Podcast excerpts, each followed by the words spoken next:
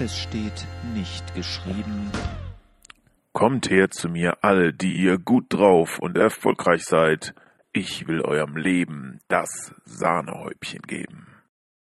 Es gibt Gemeinden, in denen es vor Gesundheit, Schönheit und Lebensglück nur so strahlt. Das zieht an. Erfolg steckt an. Diese Gemeinschaft scheint etwas zu haben, das zum Glück führt. Da will man dabei sein. Es sei denn, man ist krank, von Schicksalsschlägen gebeutelt oder mit Schuld beladen. Dann kann man so viel Glück schwer ertragen und rechnet dort auch nicht mit Annahme.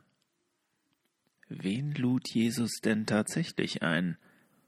Kommt her zu mir alle, die ihr mühselig und beladen seid. Ich will euch erquicken. Matthäus 11, Vers 28. Es waren die Elenden und Gescheiterten.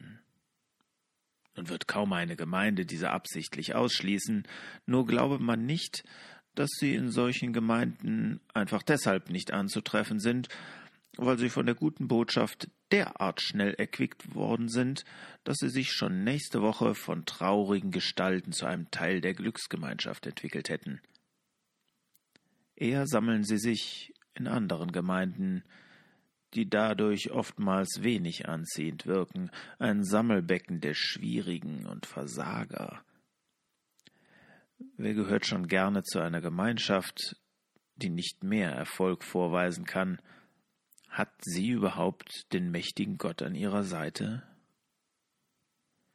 Neidisch schaue ich auf Jesus, der mit dem einfachen Fischer und dem hochgebildeten Nikodemus, der verachteten Ausländerin und dem angesehenen Pharisäer, dem Aussätzigen und dem römischen Hauptmann, der armen Sünderin und dem reichen Jüngling die Gemeinschaft suchte.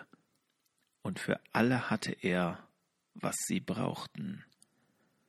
Er hat uns alles hinterlassen, was wir benötigen, um diese Vielfalt zur Einheit zu führen und zu erquicken.